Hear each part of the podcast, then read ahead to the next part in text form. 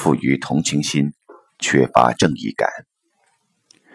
对男性而言，女性的混沌是魅力的来源，但站在女性立场，这混沌若缺乏关照，也就是说，混沌太过的话，优点也将成为缺点。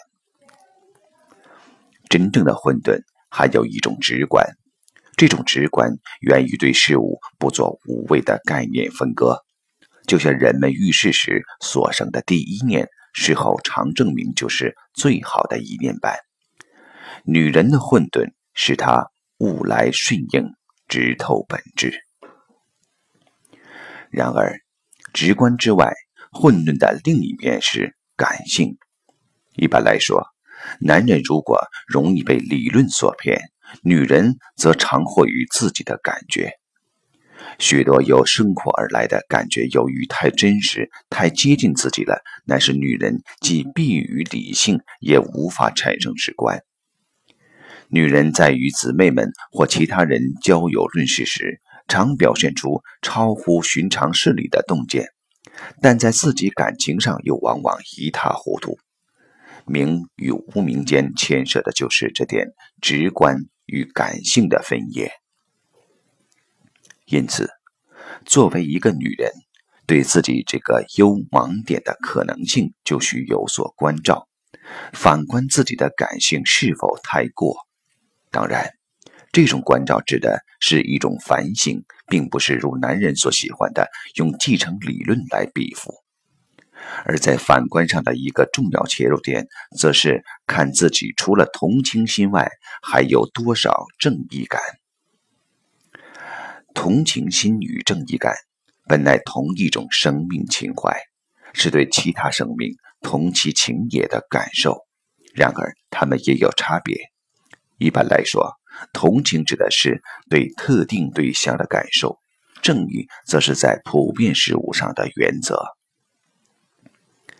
感性的人赋予同情心是毋庸置疑的，但是否有正义感就很难说了。对贴身事物、街坊邻居表现出一定的爱心，对远方的不易却视若无睹，这是一般人的局限。但女人似乎较男人尤如此。对可触可摸、及身而至的事关心，生命乃不知颠倒，因为这里有一份真切与如实在。所以，禅持概念，以为这正是使人抽离生命真实的重要原因。然而，正如天若重会曾以一句话：“万古长空，一朝风月。”谈禅宗，终尽善能以不能以万古长空不明一朝风月，亦不能以万古风月昧却万古长空般。